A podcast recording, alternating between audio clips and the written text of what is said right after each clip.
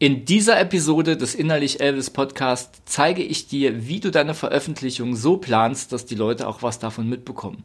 Mehr dazu nach dem kurzen Intro, also bleib dran. Herzlich willkommen zu Innerlich Elvis, dem Podcast, der dir hilft, dein Musikbusiness selbst in die Hand zu nehmen und dauerhaft mehr Publikum zu erreichen. Und hier ist dein Gastgeber, Chris Histel.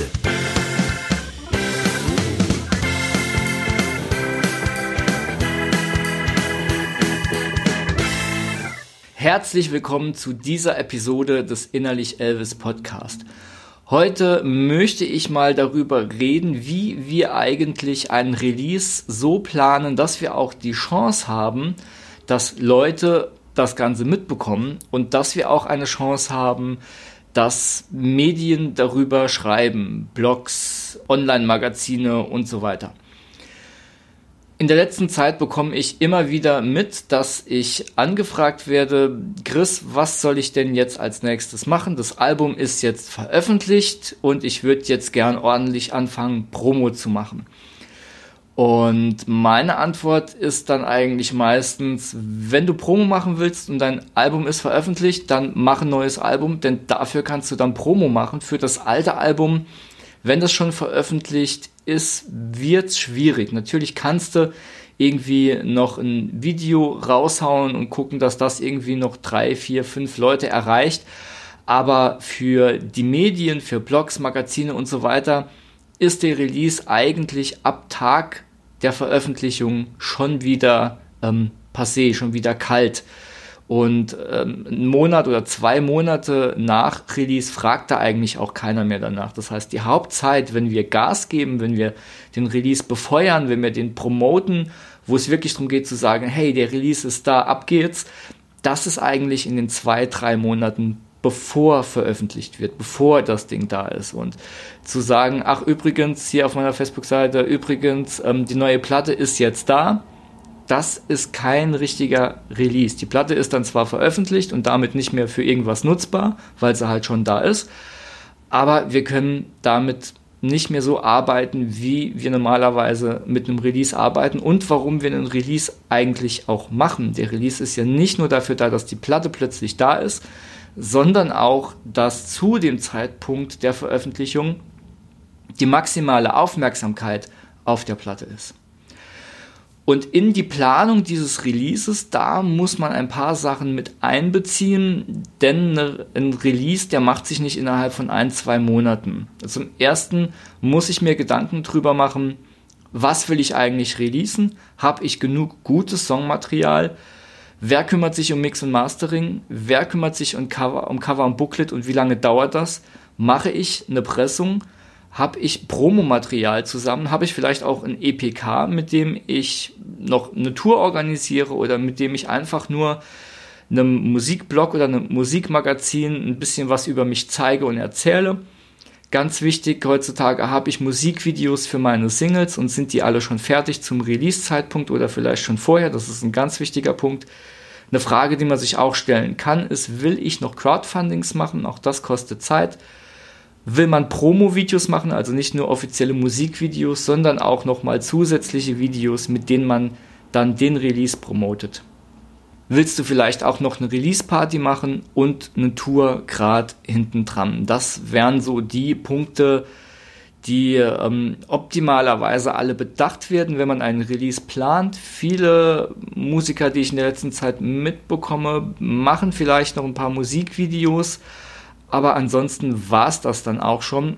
Und ich halte diesen Punkt für verdammt wichtig und sehe auch, dass die ganzen Künstler, die erfolgreicher sind, die jetzt wirklich auch schon die größeren Locations füllen, die wirklich auch schon Geld mit ihrer Musik verdienen, die auch ein Album noch verkaufen können, dass die genau das machen, nämlich die planen ihren Release und die wissen vorher schon ganz genau, was wann passiert.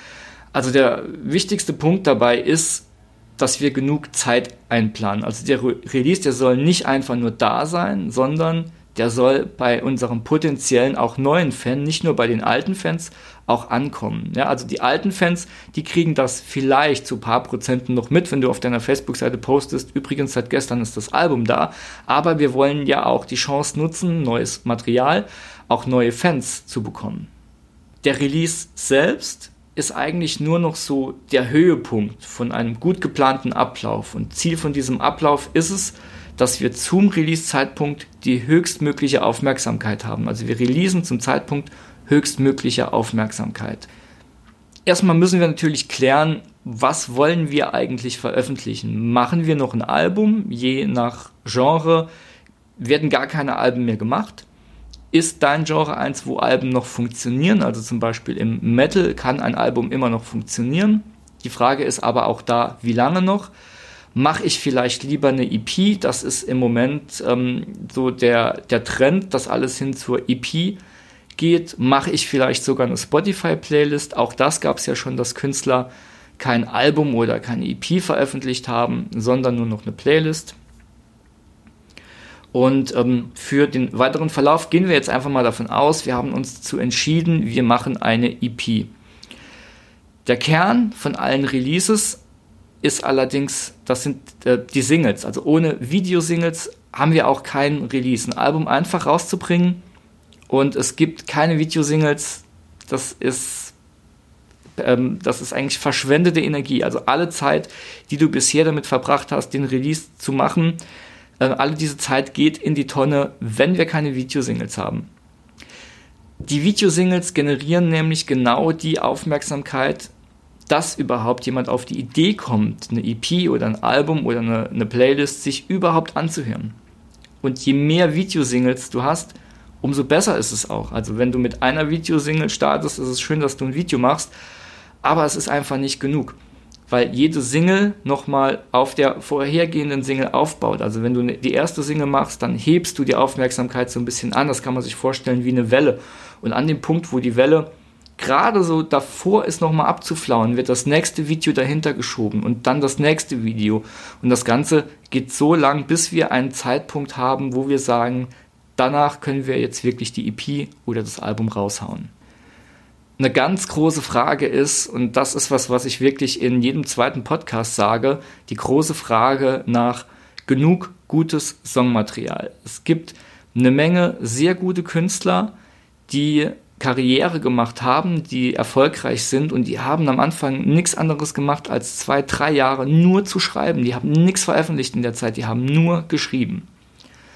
Und um fünf gute Songs zu haben, sollte man mindestens 50, vielleicht sogar mehr Songs überhaupt schreiben. Also es reicht nicht, fünf Songs zu schreiben und fünf Songs zu releasen, denn dadurch landen mittelmäßige Tracks auf deiner EP. Die Wahrscheinlichkeit, dass bei fünf geschriebenen Songs fünf Hits dabei sind oder fünf wirklich gute Songs, die jeder für sich es schafft, im Kopf des Hörers hängen zu bleiben und dort eine Emotion auszulösen, diese Wahrscheinlichkeit ist ziemlich gering. Falls du in der Lage bist, das zu machen, dann lass uns mal reden, denn ähm, dann hast du eine Fähigkeit, die du auch anderen anbieten solltest. Dann solltest du Songs auch für andere schreiben.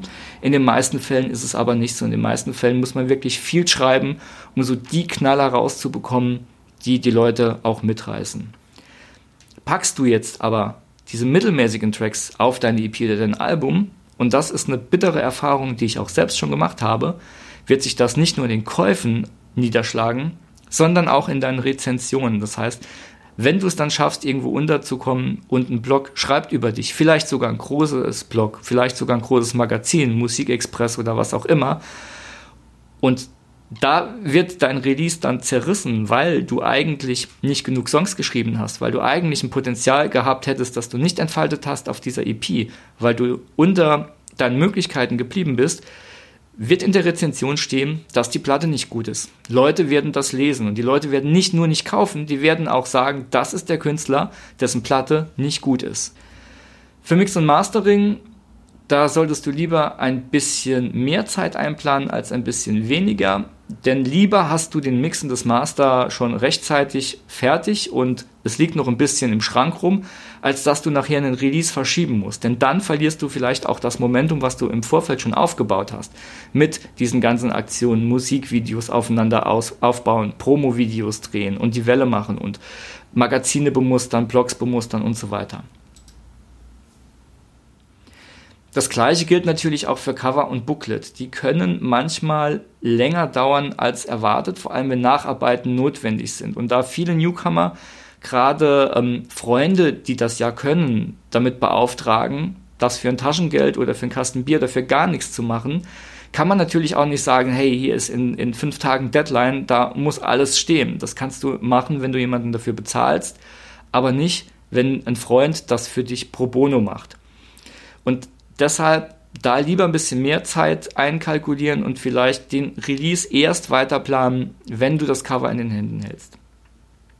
Also lass dich auf gar keinen Fall auf einen Release-Termin festlegen, ohne vorher sicher zu sein, dass dein Material komplett ist. Ich weiß, da ist viel Ungeduld im Spiel. Dann kommen die Bandmember und sagen, jetzt haben wir doch so lange an dem Album gearbeitet oder an der EP, die muss doch jetzt endlich raus. Die Welt wartet drauf.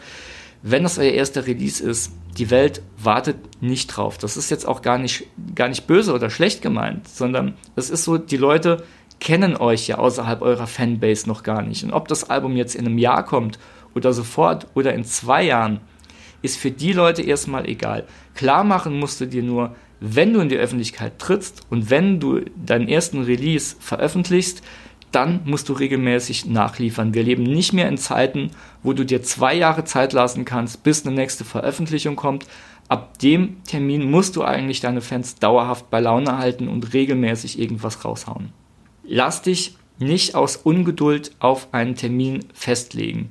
Mach alles der Reihe nach, mach dir einen Plan. Zuerst muss das Material da sein, weil wenn du nachher verschieben musst, dann wird's Mist, dann verlierst du Momentum und eine Menge Energie fließt in die Tonne. Auch bei der Pressung sollte man lieber etwas mehr Zeit einplanen. Natürlich kann dir das Presswerk vorab eine Schätzung geben, wann dein Release bei dir sein wird. Bei Vinyl gibt es mittlerweile ziemlich lange Wartezeiten, bei CD geht es ein bisschen schneller. Aber auch eine Schätzung kann abweichen. Auch ein Presswerk kann einfach mal zwei, drei oder vier Wochen später liefern als versprochen. Und du bist auf der sicheren Seite, wenn du deinen Release-Termin erst dann bestimmst, wenn deine Auflage schon bei dir ist. Also nicht, wie es viele machen, heute Morgen war meine CD in der Post, das heißt, jetzt poste ich bei Facebook, die Platte ist released, sondern deine Platte kommt bei dir an, du hast sie in Händen, die Kartons liegen da und dann überlegst du dir, wann kann ich jetzt releasen? Denn jetzt kann ich mit der Promo starten und kann mir überlegen, wann ich einen Release-Termin mache. Sei da wirklich ein bisschen konservativ in der Schätzung, gerade wenn es der erste Release ist. Dann darüber hat es ja auch schon eine komplette Episode gegeben, das EPK. Das ist deine Visitenkarte für jeden professionellen Kontakt. Ob das Veranstalter sind, ob das Radios sind, Blogs, Magazine. Die werden als allererstes das EPK vorliegen haben. Das ist also dein First Point of Contact. Das ist der erste Kontaktpunkt, den du hast. Nimm dir genug Zeit, sei sorgfältig dabei, dir die Materialien zu beschaffen. Guck, dass du ordentliche Fotos da drin hast, ordentliche Texte. Also sau das nicht so hin. Ich habe auch schon erlebt, dass eine Band zu mir gesagt hat, ich hab, wir haben gar keine Zeit für jetzt irgendwie noch ein Foto machen zu lassen. Dann kann man halt nicht releasen. Wenn man dann trotzdem released, dann hat man eben den Effekt, dass man selbst auf einer 100er Auflage noch sitzen bleibt. Also unbedingt auch da genug Zeit und, und Energie reinstecken. Das EPK ist nichts, was man hinten runterfallen lassen sollte. Man denkt immer, man hat ja so viel Arbeit jetzt in den Release gesteckt, warum muss man jetzt noch das EPK?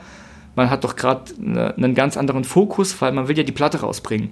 Ja, aber seht das EPK als Teil des Releases. Wenn du im Vorfeld schon ein EPK hast, dann ist es super, dann brauchst du das nur noch zu updaten, ein bisschen aktuelleres, ähm, aktuellere Fotos reinzupacken, vielleicht ein Cover von der Platte und noch den Text von der Platte und vielleicht ein paar Tourdaten. Aber das EPK sollte da sein. Es ist dein erster, das Erste, was die Leute von dir sehen. Und wenn die ein hingesautes EPK sehen oder einen Text, der irgendwie, wo jemand sich künstlerisch ausgelassen hat, aber es stehen keine Fakten drin, dann wird dir das EPK nichts bringen und dann wird ja auch der Release nichts bringen. Und dann haben wir wieder den Effekt, wir haben da vielleicht eine tolle Platte liegen, aber der Redakteur wird das nie erfahren, weil das EPK ihm nicht vermittelt, dass es es wert ist, da mal reinzuhören. Musikvideos, ich habe es eben schon mal erwähnt, es geht heute nicht mehr ohne, sowohl für Alben als auch für EPs. Mindestens drei. Und das, ich sag's nochmal, mindestens, nicht höchstens, ja. Also je mehr, desto besser. Du kannst auch zehn machen, aber mach auf gar keinen Fall weniger als drei. Also eins oder zwei und man hält sich dann für ambitioniert und man hat eine Menge geschafft. Ja, aber für das, was man vorhat, für ein Release, ist es zu wenig. Und man wird's merken, es wird einem Aufmerksamkeit fehlen. Es werden nicht genug Leute davon Wind bekommen. Wenn du drei oder mehr Videos hast, kannst du auch für jedes Video dir einen, einen Blog suchen oder ein Magazin, das die Premiere feiert. Das heißt, nicht du postest das Video dann bei dir, sondern die posten das bei sich. Hatten das zum Beispiel ähm, gemacht mit dem Musikexpress. Die haben eins unserer Musikvideos als Premiere gepostet und dadurch ist es nochmal an ganz andere Leute gekommen, als wenn wir jetzt selbst das gepostet hätten. Und da geht es auch nicht immer nur um Klickzahlen, sondern auch um die, um die Qualität. Also bei wem landet es? Und wenn sowas bei einem großen Blog gepostet wird, dann landet es vielleicht auch eher mal bei einem Entscheider oder bei einem anderen Redakteur, der das wiederum gut findet. Es geht da gar nicht nur darum, weitere Fans zu bekommen. Gerade bei dieser Premierengeschichte geht es ganz oft einfach auch darum, wenn dieses Magazin was postet, dann guckt ein Entscheider vielleicht eher mal rein ein Video nach dem eigentlichen Release zu veröffentlichen, das solltest du nie machen, außer in absoluten Ausnahmefällen. Wenn du jetzt überlegst, ist das, was ich habe, ein absoluter Ausnahmefall, bin ich mir sehr sicher, es ist keiner. Also guck, dass die Videos vor dem Release da sind. Denn nach dem Release wird Album, EP, was auch immer, sehr schnell kalt. Und was dann noch kommt, verpufft auch so ein bisschen im Nix. Wenn wir schon bei Videos sind, wenn du ein Video veröffentlichen willst, dann frag dich immer, warum. Ein Musikvideo ist ein Marketingwerkzeug. Das sollte immer auch einen Zweck haben, keinen Selbstzweck. Ein Video veröffentlichst du nicht, damit du ein Video veröffentlicht hast, sondern das ist ein Werkzeug, das zu einer Folgehandlung führt. Also ein Musikvideo veröffentlichst du, um die Aufmerksamkeit irgendwo hin zu lenken. Nach zwei bis drei Wochen ist die Aufmerksamkeit vorbei und spätestens dann sollte das nächste Video kommen. Also du packst eine Aufmerksamkeit über das Musikvideo in die Köpfe der Leute und hältst diese Spannung oben, bis das nächste Video kommt. Und über die Videos geht es dann zum Album. Also es hat immer einen Zweck. Wir hauen nicht ein Video raus, nur damit wir ein Video raushauen und damit wir Likes da drauf bekommen. Schon gar keine Facebook-Likes, denn ähm, ja, das ist auch wieder ein anderes Thema, aber ein Facebook-Like bringt dich nicht weiter. Ein Facebook-Like ist nur ein Fan, den du erneut bezahlen musst, wenn du ihn erreichen willst. Ich weiß, Veranstalter gucken drauf, wie viele Likes haben die. Und auch ich selbst gucke natürlich mit da drauf, aber es ist auch nicht das Einzige. Also wenn ähm, eine Facebook-Seite nur 500 Fans hat, aber die interagieren halt wirklich hardcore mit dieser Band und es gibt auf jedes Video 50 Kommentare, 100 Likes und 20 Leute teilen es auch noch, dann ist das auch für einen Veranstalter wesentlich wertvoller, als wenn da 5000 Likes drauf sind und auf dem Posting keinerlei Reaktion. Ich habe eben schon Crowdfunding angesprochen. Ich finde Crowdfunding, auch wenn der Hype längst vorbei ist, immer, dass das immer noch ein nützliches Werkzeug ist, um einen Vorverkauf zu organisieren, um ein Release vorzufinanzieren und auch um zu gucken, kann ich überhaupt noch ein Album machen? Ist für meine Zielgruppe noch ein Markt da für ein Album? Das Crowdfunding sollte man dann natürlich auch in den Releaseplan integrieren, denn auch darüber kann man nochmal Aufmerksamkeit generieren. Ein Beispiel ist, Wohnzimmerkonzerte als Dankeschön darüber zu verkaufen. Die Wohnzimmerkonzerte werden gekauft und da sind dann nochmal 20 Leute dabei, die fragen, was hat es mit dieser Band auf sich? Also wir generieren noch mehr Aufmerksamkeit also zum einen schon dadurch, dass wir sowieso das Crowdfunding bewerben und zum anderen dadurch, dass unsere Dankeschöns natürlich so angelegt sind, dass die auch wieder Promo für uns sind.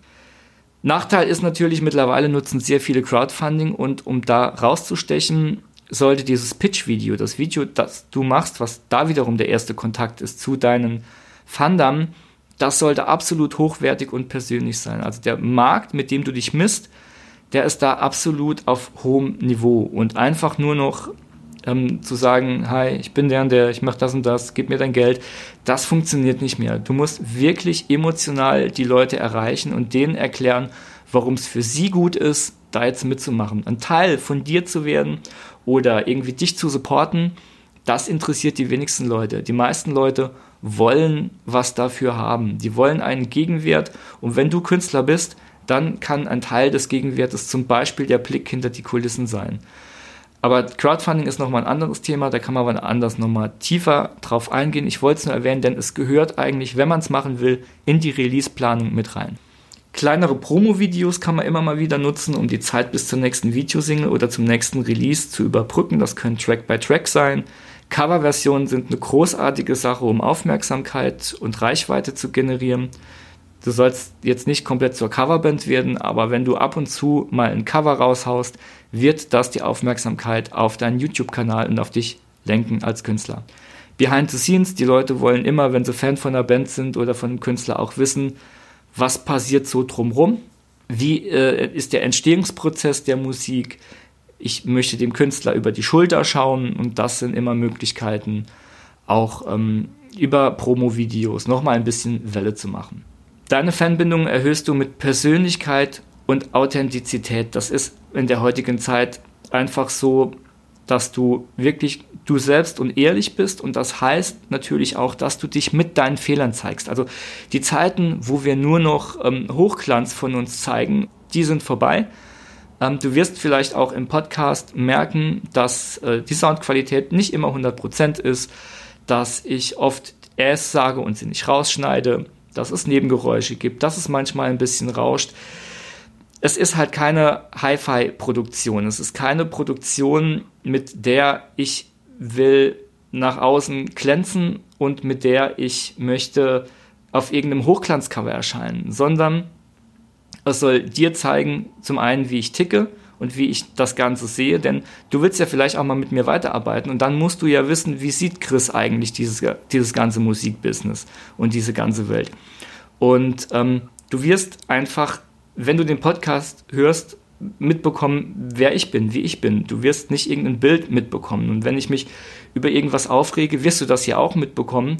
Und ähm, deshalb, das Ganze kann ich auch dir empfehlen. Also sei als Band, als Künstler authentisch, gib deine Persönlichkeit preis, ver, verbirg dich nicht irgendwie hinter einer Hochglanzfassade dessen, was du gern wärst, sondern zeig dich auch mit all deinen Fehlern. Denn das ist es letztendlich, was dich nahbar macht. Und das ist, was die Leute haben wollen. Die wollen nicht mehr den, den Künstler, der auf der Bühne meilenweit wegsteht, sondern die wollen einen Künstler zum Anfassen, der nahbar ist und der einer von ihnen sein könnte.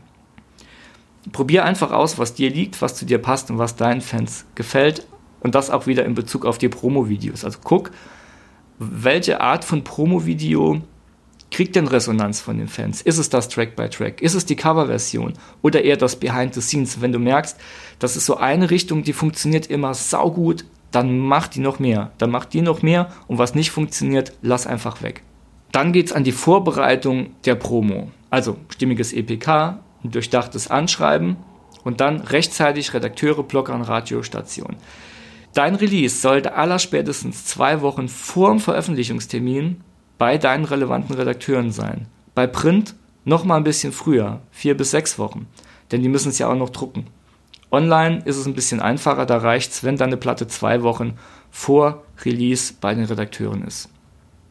Ab dem Tag deiner Veröffentlichung, ich habe schon gesagt, ist ein Release für Blogs und für Magazine immer weniger interessant. Nach einem halben Jahr ist das Release eigentlich tot. Radiobemusterungen, die funktionieren großteils über das MPM, Dafür brauchst du einen Labelcode. Labelcode bekommst du, indem du dir ein Label suchst, indem du den Labelcode eines Freundes oder eines Anbieters nutzt. So Anbieter wie Artistify, Digitalvertriebe geben manchmal ihren Labelcode raus. Du kannst selbst ein Label gründen oder einfach sagen, und das ist aus meiner Sicht auch tatsächlich ist diese MPN-Bemusterung noch so einer der letzten Gründe, warum man ein Label eigentlich noch braucht. Du kannst auch einfach sagen, ich mache meine Radiobemusterung eben nicht über das MPM. Dann wird es schwieriger. Aber wenn du Musik machst, die eh nicht fürs Radio ist, die Unisender, die auch äh, Underground oder andere Stile als nur Pop oder Singer-Songwriter spielen, die kannst du auch außerhalb des MPNs bemustern. Aber sobald du irgendwie Musik machst, wo du denkst, ja, das hat eine Chance in Radiosendern zu laufen und nicht nur in den Hitradios. Ich rede auch von sowas wie Deutsch FM, ähm, und alle möglichen Sender, die keine Hitradios sind. Also das MPN ist voll mit Sendern und ich weiß nicht, wie groß der Anteil an Hitradios ist, aber dann kann man sich Gedanken machen über den Labelcode und den zu bekommen. Wenn du den Labelcode hast und du gehst ans MPM, dann bemusterst du dort am besten immer nur Singles, nie die ganze EP oder dein Album. Also du schickst immer nur eine Single an die Radiostationen. Und bei den Radiostationen guckst du natürlich auch dann, was zu dir passt. Ich habe eben schon mal erwähnt, diese exklusiven Premieren. Also es macht absolut Sinn für deine Videosingles, Blogs oder Macs zu gewinnen, die das Video exklusiv als Premieren zeigen. Exklusiv, das bedeutet, die zeigen es wirklich zuerst und einen Tag später teilst du es oder postest du es dann erst oder auch zwei Tage später. Also bei Veröffentlichung nur dort, nur auf dem Blog und erst später bei dir oder auf der eigenen Webseite. Und du gewinnst dadurch Reichweite und die Leser von diesem Blog oder von diesem Magazin werden auf dich aufmerksam. Und wie ich eben auch schon sagte, die Reichweite, die geht auch nicht nur auf Masse, natürlich erreichst du da auch eine, eine breitere äh, Masse, aber die geht vor allem auch in Richtung Entscheider. Denn Musikmagazine werden auch von Entscheidern gelesen und angeguckt. So, dann kommen wir zur Promo-Durchführung. Wenn deine Bemusterungen gut angekommen sind, dann werden im Monat vor deinem Release immer wieder Rezensionen im Netz auftauchen. Die kannst du beobachten, indem du zum Beispiel einen Google Alert anlegst. Da kriegst du dann eine Mail, wenn deine Band oder dein Albumname irgendwo im Internet auftaucht. Also das kannst du auch mal googeln, Google Alerts. Ich pack's dir auch in die Show Notes. So, und dann geht's ab. Jetzt sollten nämlich dann deine Videosingles und deine Promo-Videos im richtigen Abstand zueinander und im richtigen Timing abgefeuert werden. Und dann geht's auch ab bei Facebook, Instagram und Co. Also da sollte es dauerhaft sowieso abgehen und du solltest sowieso gucken, dass du deinen Fans nicht einmal alle halbe Jahr ein Posting gibst oder einmal im Monat, sondern dass du die dauerhaft besparst. Aber auch da solltest du jetzt zeigen, dass deine Band lebt, dass da was passiert, dass da ein Album kommt und dass da gerade Bewegung drin ist, dass da eine Lawine am Rollen ist. Zum Schluss kannst du dir eine Release-Party gönnen. Also organisiere dir eine Release-Party, lade dir ein bis zwei weitere Bands ein, die in deinem Ort Leute ziehen. Vielleicht bist auch du die Band, die Leute zieht. Dann kannst du sogar eine Band von außerhalb holen und denen anbieten, ey, komm mal her, ihr spielt bei uns, wir spielen bei euch. Der Tonträger wird auf der Release-Party abgesehen vom Crowdfunding, zum ersten Mal erhältlich sein. Klar, die Crowdfunder, die kriegen alles immer ein bisschen früher und alles ein bisschen mehr. Dafür zahlen die auch meistens ein bisschen mehr. Aber zum ersten Mal offiziell erhältlich sein wird dein Release auf der Release-Party und einen Tag später sollte dann die offizielle Release sein, wo auch bei Spotify und in allen Läden deine Platte zu finden ist. Warum machen wir die Release-Party? Die ist zum einen super als Tourauftakt, wenn wir eine Tour machen wollen. Die kann aber auch, denn dort hast du deine Fanbase, die hast du ja hoffentlich bereits aufgebaut, die kannst du auch nutzen, um deinen Tourbus und die Tour zu finanzieren. Wenn du die Fanbase noch nicht aufgebaut hast, da werden wir auch demnächst nochmal drauf kommen, wie baue ich eigentlich eine Fanbase auf. Aber viele, die an den Release gehen, haben zumindest schon eine lokale Fanbase und ziehen da ein bisschen Leute. Sonst macht es auch nicht so wahnsinnig viel Sinn, einen Release zu machen, ohne eine Fanbase, die es dann kauft. Ähm, aber ansonsten werden wir auf das Thema auch später nochmal eingehen in einem anderen Podcast. Die Tour sollte zeitnah nach dem Release-Termin starten. Für jeden Tourstop solltest du dir lokalen Support suchen und der sollte dann auch als Headliner spielen. Dein Ziel dort ist nicht Geld zu verdienen. Dein Ziel bei der Tour ist, neue Fans zu gewinnen und dein Release, also in unserem Fall jetzt unsere EP, an neue Fans zu verkaufen.